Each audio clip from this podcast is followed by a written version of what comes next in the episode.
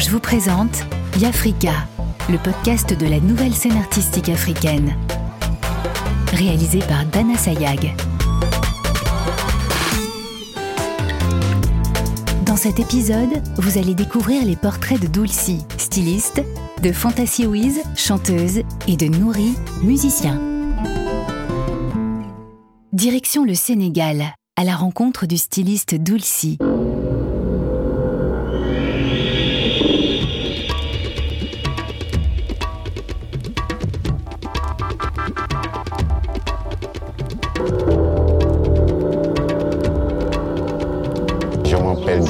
Abdulsi alias Dulci. Je suis créateur et environnementaliste. Moi, je me considère comme un caméléon. On m'appelle Baifal parce que des fois je m'habille en Baifal. On m'appelle Dulci parce que je suis le créateur de mode. On m'appelle Diagal parce que Diagal c'est le récupérateur. Donc je joue avec ces trois noms-là. Ça dépend en face de moi, j'ai qui en face de moi. Nous, dans notre famille, il n'y a pas de filles dans la famille. Il y a trois garçons. Donc comme nous, on tout le temps avec les filles, moi, j'étais le, petit tailleur des, autres enfants. Donc c'est moi qui cousais tout le temps les habits de poupées, faits traditionnellement avec des, un bout de bois, des ficelles. Et ça m'a suivi jusqu'à présent. Tout ce que je fais, c'est de la récup. Pour les mamans, les tatas, les mamans, les, femmes d'habitude, c'était pas grave. Mais pour les hommes, on me disait pourquoi tu choisis pas des métiers de, de, de trucs d'hommes comme mécanique, menuiserie? Donc j'ai appris un peu à faire de la menuiserie, de la soudure, mais après j'avais pas le, le truc. Donc je suis retourné encore sur les habits. Mais du coup maintenant je suis un touche à tout parce que je fais de la menuiserie en même temps je soude. C'est ça qui me permet aussi d'être d'être diagal. Avant nous en Afrique on disait allez chercher du savoir et après les sous viendra tout seul. Quand je voyais des habits qui étaient bien faits, bien coupé. Je venais dans les ateliers je demandais est-ce que je peux venir que tu m'apprennes à coudre ça? On me dit non, ça se fait pas comme ça. Je dis mais combien de temps je peux te donner pour que tu m'apprennes ça? Des fois les gens me disent six mois, un an, deux ans. Donc je reste là-bas comme apprenti, je dors là-bas. Donc j'ai fait 20 ans d'apprentissage.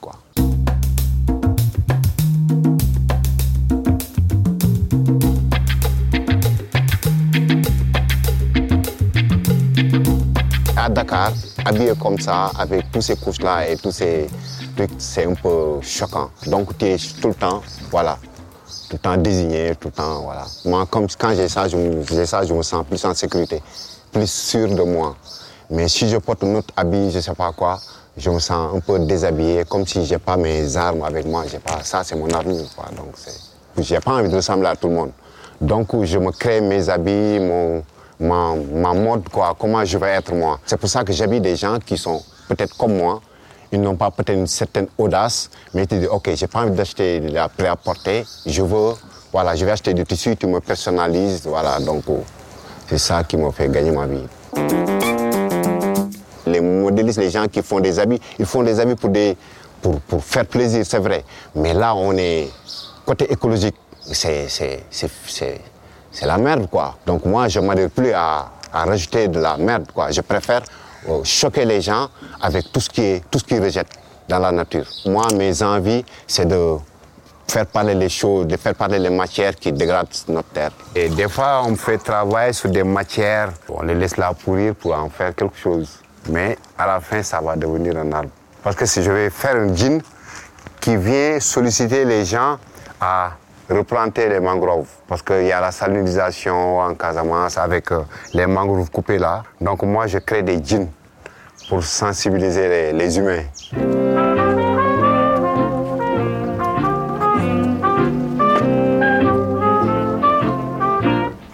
Ça c'est du, du classique quoi. Là, c'est une modèle que j'ai mélangé les, mes deux mondes. Et là, j'ai pris des chutes de récupération. C'est des chutes que je récupère des fois pour faire mes décorations. Donc moi, mon côté diagal, dulci, c'est ça, quoi. C'est cette mélange de, de dimensions et de monde pour donner une autre deuxième vie à, à certaines matières. Moi, je vois pas de chute, quoi. Moi, je vois pas de déchets. Je vois de la matière première. Tout ce que tu vois là, c'est des chutes que je récupère dans la rue. Je l'utilise comme des pinceaux, comme des couleurs. Je fais de la peinture. C'est des chutes de jeans, c'est du chambre à air. Et tout ce que je trouve, j'essaie d'en créer quelque chose. Les combattants sans âme, c'est tout ce que je récupère parce qu'ils ont le dernier mot à dire. Cette âme-là, peut-être c'est l'utilité qui était à l'intérieur. L'homme l'a prise et il a rejeté cette carcasse-là. Et moi, j'essaie de le faire parler pour conscientiser les autres à ne pas jeter n'importe où, n'importe comment ou n'importe où, je sais pas.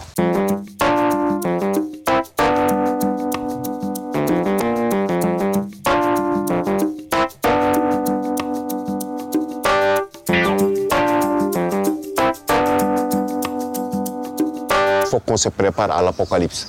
Donc chaque fois, je me mets dans un monde de chaos pour trouver des solutions. Donc moi, je suis tout le temps en mode de recherche de solutions pour pouvoir aider dans tous différents projets. Le fait que je suis Baifal, c'est peut-être c'est ça qui a fait que je travaille plus sur l'écologie, plus la conscientisation, au lieu d'aller chercher des sous ou de montrer qui je suis. Les Baifal, tu ne trouves pas ailleurs, à part au Sénégal. Parce que c'est des disciples de Sherafal et Sherafal, c'est le disciple de Serine Touba. Donc nous, notre rôle, c'est pas ça même de travailler dans le système. Tout notre mode de, de, de, prière, c'est le travail. Si tu es un Baifal, tu es adhéré à des causes euh, euh, communautaires. Tu es obligé à aider tout le monde, qui que ce soit. Nous, on n'a pas de problème de religion ou de juger des personnes. Tout ce que le système peut-être des fois rejette, nous on le prend et on essaie de, le réutiliser en autre forme. Mais le Baifal, c'est le soufi, quoi. C'est pas, pas le, gars qui est dans le système comme moi. Comme... D'être être. On m'appelle l'alchimiste urbain ici, quoi. Parce que je ne veux pas avoir des, lieux ou bien des espaces vides. Quand je vois un espace vide que je peux transformer en potager ou bien en petit jardin, je le fais. Et je distribue ça au voisinage. C'est pour ça que quand je squatte, on me dit rien. Parce que je squatte pour, euh, pour développer des choses. Je ne prends pas les maisons fermées seulement pour mon propre profit. Mais je fais profiter d'autres gens aussi. Baby, what you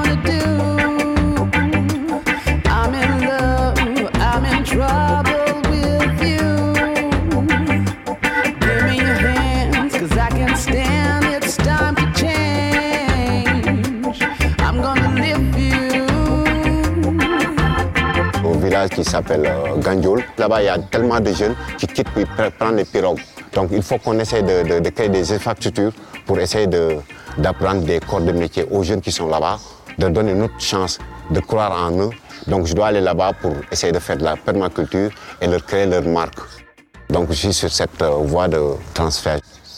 La terre est fatiguée quoi. Pour moi, on a d'autres priorités. Tous les designers ou bien tous les gens qui travaillent dans la mode ou bien dans l'industrie, tout, le monde doit être conscient de là où on est maintenant surpopulation, réchauffement climatique, il y a le Covid, il y a tous ces merdes-là qui viennent. Normalement, ça doit nous pousser à être conscients quoi, de nous-mêmes et comment, comment vivre en harmonie avec nous-mêmes.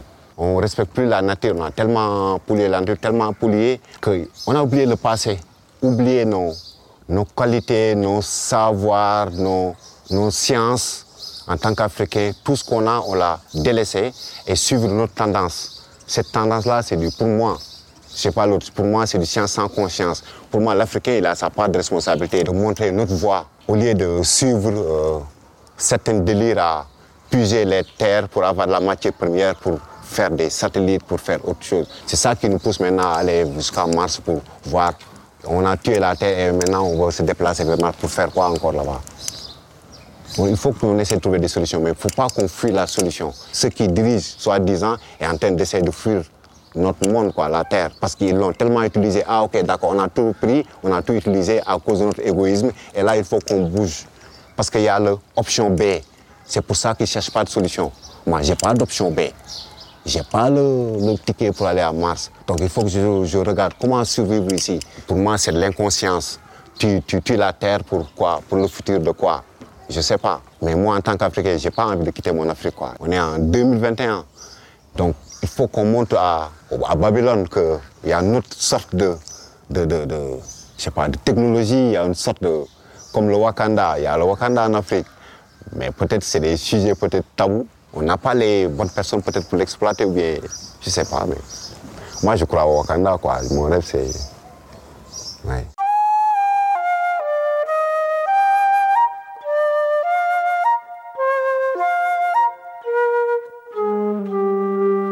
J'aime bien être avant-gardiste, quoi. Faut prévenir que, guérir, quoi.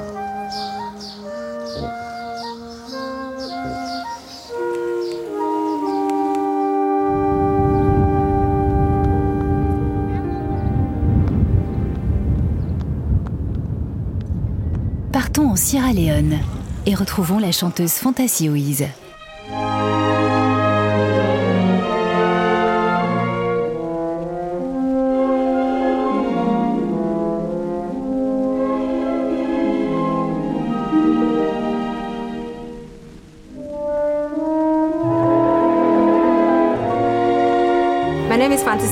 Je m'appelle Fantasy Wiz. I, Je suis une révolution. Like, I'm a Je pense que c'est la raison pour laquelle je ne me think maquille pas. Je suis belle telle que je suis. I Le maquillage, c'est pas la réalité. C'est fake. Pourquoi veux-tu montrer aux gens ce que tu n'es pas Pourquoi veux-tu te cacher derrière du maquillage? Accepte tout simplement qui tu es. J'adore les piercings, juste parce que je les aime. J'ai l'impression que lorsqu'on a des piercings, on est une âme libre. un esprit libre. Mais ils n'ont rien à voir avec le fait que je sois intelligente. intelligent. Je veux dire, mes piercings ne me définissent pas. Mes tatouages sont des journaux intimes. Ça, c'est mon héritage familial. Ça, c'est la carte de la Sierra. Leone. Ça, c'est de mon père. Quand je le regarde, je me dis, ouais, la douleur que j'ai ressentie en faisant ça, ça en valait la peine. Je pense que personne n'a le droit de juger quelqu'un juste à cause de son apparence. Avec mon image, je veux faire une déclaration. Je peux être qui je suis. Je suis à l'aise avec qui je suis. Si tu n'es pas à l'aise avec qui je suis, alors c'est ton problème. Ne laisse pas la société te forcer à devenir ce que tu n'es pas. Non. Je suis chanteuse folk, militante, poète, cinéaste, philanthrope, créatrice de mode, ambassadrice des femmes et des enfants. Mon vrai nom est Fanta Sarah Kamara. Mon père m'appelle Fantasy depuis que je suis petite et j'aime mon père. Mon père est le premier homme dont je suis vraiment tombée amoureuse. Quand il est décédé, j'ai décidé de garder le nom de Fantasy. Et Louise, c'est ma grande sœur qui m'appelle en fait sorcière. Parce que ma sœur jumelle est morte quand ma mère a accouché. Quand j'ai des rêves, parfois ils viennent comme des prémonitions. Vous savez, ce genre de choses. Alors ma sœur a dit, c'est une sorcière. J'ai décidé d'accepter d'être différente. Je suis une sorcière. Alors oui, je le suis. Donc, Fantasy Wiz. I see you, se le nazo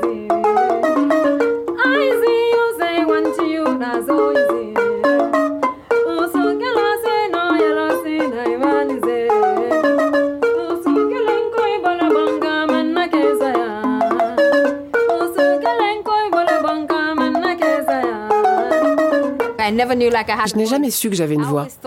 J'ai toujours pensé que je pouvais parler, je pouvais faire ça, mais je n'ai jamais su que je pouvais chanter. Quand j'essayais de chanter, j'avais toujours envie de faire quelque chose de différent. J'ai une passion pour la culture. Quand je regarde autour de moi, je vois que tout le monde veut faire de la musique occidentale. Quel est le problème avec la musique traditionnelle? Moi, c'est ce que je veux faire. Les gens me disent, mais tu es folle. Je veux être la personne qui incarne la musique traditionnelle. Et qu'ils se disent, waouh, c'est beau. Ma musique, c'est un changement. Et parfois, quand les gens pensent à la culture, ils pensent que c'est statique. Ça n'évolue pas. J'ai construit ma marque sur les réseaux sociaux. Si je sors une chanson, je la publie sur mes réseaux et je la publie jusqu'à ce que tu en aies marre. Les gens ont commencé à chanter mes morceaux et des DJ m'ont tendu la main. Ils m'ont dit Je veux t'avoir dans mon émission. Je veux t'interviewer. Tu fais quelque chose d'unique. Ça a commencé à prendre, ça a pris, ça a pris de plus en plus. Je pense que c'est grâce à ma marque et le genre de musique que je fais.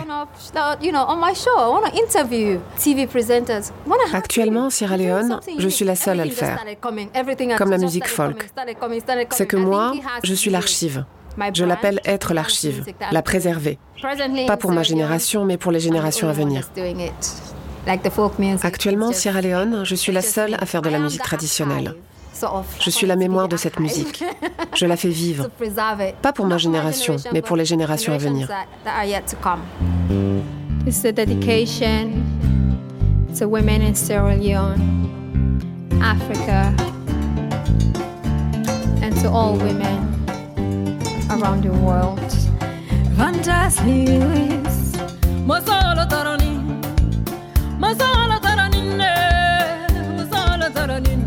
zara binam mozolo zarani mozolo zarani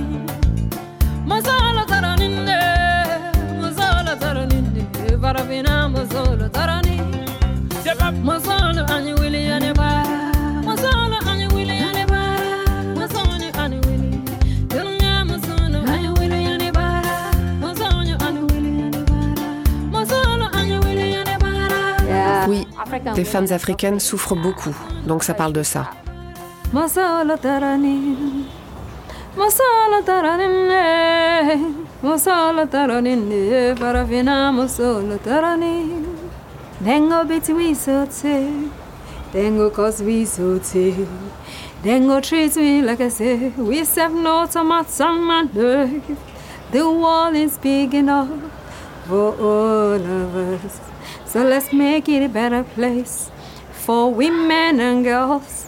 We women, we can be anything we want to be. If we put we mind it, we women are strong. Masala tarani, masala tarani, masala tarani, farafina masala tarani, masala tarani. Masala tarani, masala tarani, farafina masala tarani. yeah. I was abused when I was like around 10. J'ai été violée quand j'avais environ 10 I ans. J'en ai pas parlé 20. avant d'avoir plus de 20 ans. 20 ans et quelques, ouais. C'est pourquoi quand les gens disent qu'ils violent des femmes juste parce qu'elles exposent leur corps, je dis que c'est un mensonge. Parce que j'étais une enfant, et j'ai été violée, et je ne portais pas de décolleté.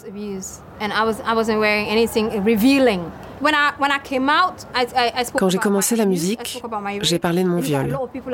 J'ai parlé de mon viol et beaucoup de gens ont dit Tu ne devrais jamais dire ça. Tu apportes la honte ou la disgrâce à ta famille. Et tu sais quoi? Ce ne sont pas que des hommes, même des femmes. Il ne faut pas en parler. Quand tu en parles, c'est une honte. Alors pour moi, je me suis dit non, j'en parle, je vais le faire savoir aux gens. Parce que je sais qu'il y a des centaines ou des milliers ou des millions de femmes qui ont vécu ce que j'ai vécu. Et elles n'ont pas de voix pour le dire. Eh bien tu sais quoi? Je vais être leur voix. J'étais une enfant pendant la guerre. J'étais une enfant, mais je me souviens encore très bien des choses qui se sont malheureusement produites. Et je parle de la guerre, en gros, mais je n'ai pas encore pu mettre tout ça dans mes chansons. Alors peut-être que je trouverai le courage. Mais pour l'instant, je ne sais pas si je serai capable de tout raconter. Maybe I'll get the, I'll find the courage.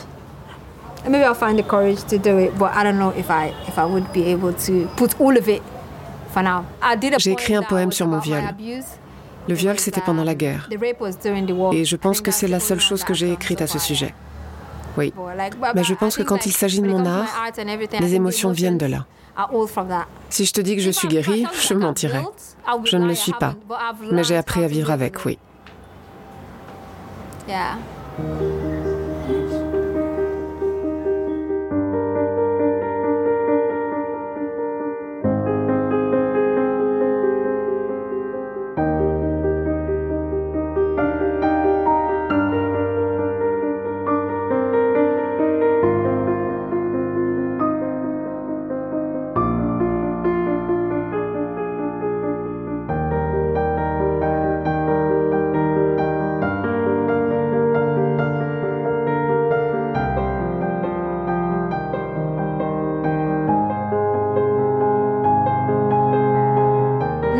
Maintenant, pour tout ce qui concerne l'activisme, quand il s'agit du pouvoir des femmes, je suis toujours la première.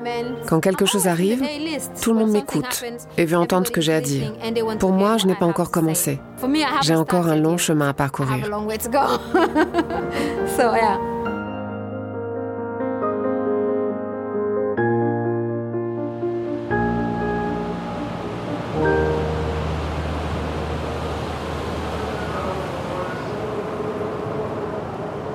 Cap sur la Tunisie pour découvrir Nouri, musicien.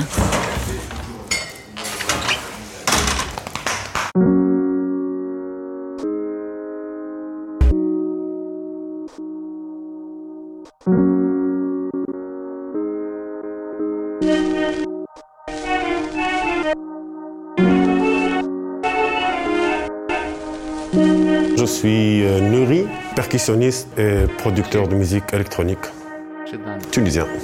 La première fois où j'ai vu une batterie, c'était avec euh, le groupe de métal de mon frère. Il m'a invité une fois à sa répétition.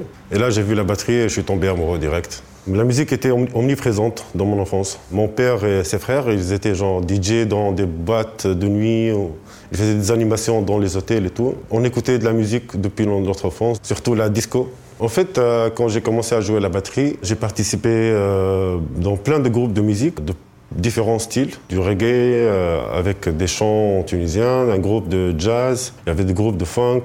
ce qui est marrant dans tout ça, c'est que j'ai jamais eu une batterie. Ou bien j'apprenais la batterie chez des amis, ou bien j'enseignais la batterie pour jouer la batterie. Genre, je vais chez quelqu'un pour lui dire, je peux te montrer quelque chose si tu me donnes deux heures de, de pratique. Quoi.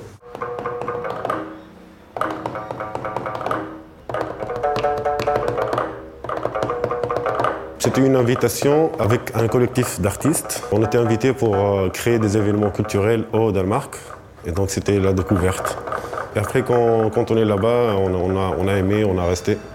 Et voilà, je me suis installé. J'étais isolé dans une ferme. Et c'était euh, pour moi un bon espace pour euh, m'inspirer. C'était entouré d'un lac et d'une forêt. C'était très calme. Et c'est là-bas en fait que j'ai commencé à, créer de la musique euh, africaine électronique. Ce qui est marrant parce que ça n'a pas marché ici en Tunisie, mais c'était dans un pays nordique. Euh, là-bas, j'étais plus concentré au niveau de création. J'étais plus discipliné. J'ai créé un rythme de travail. C'est ce qui m'a permis de créer le, premier album. J'ai besoin de paix, de propreté et d'organisation.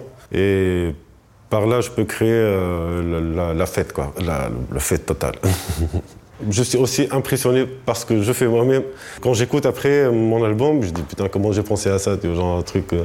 Aussi, je me dis que c'est aussi la musique que j'ai envie d'écouter moi-même. Quand j'ai commencé à faire le premier album, c'était pas pour le produire, c'était juste pour m'amuser. Et là, j'ai fait écouter à mon cousin, il me dit, mec, c'est un album, ça, tu le sors. Et j'ai sorti, c'est ouf, ça a explosé.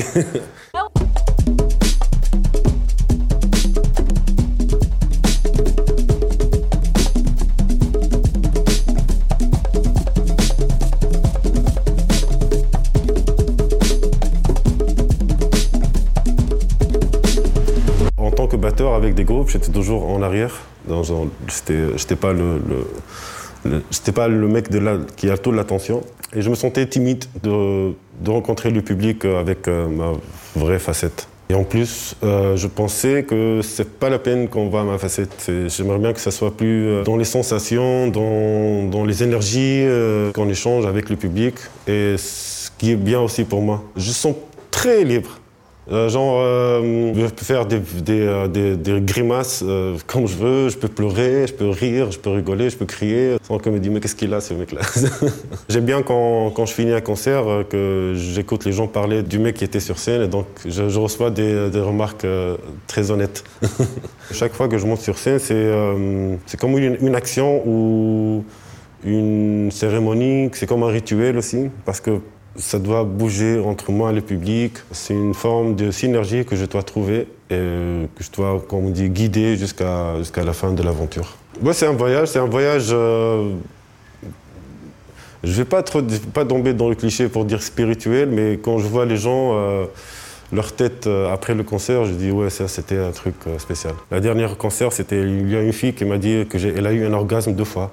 Et c'était waouh, merci beaucoup, c'était moi le plus grand compliment que j'ai écouté.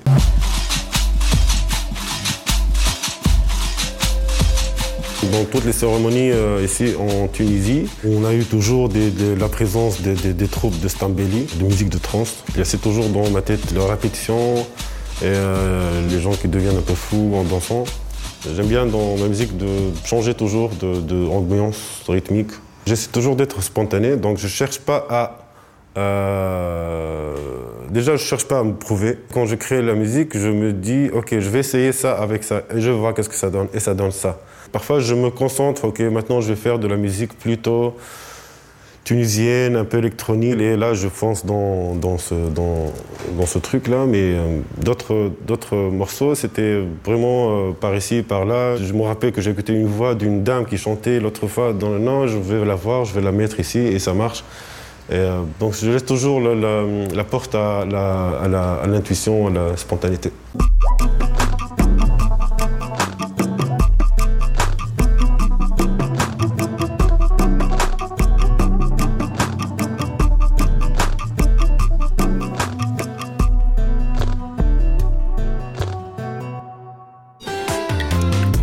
Orange vous a présenté Yafrika le podcast de la nouvelle scène artistique africaine.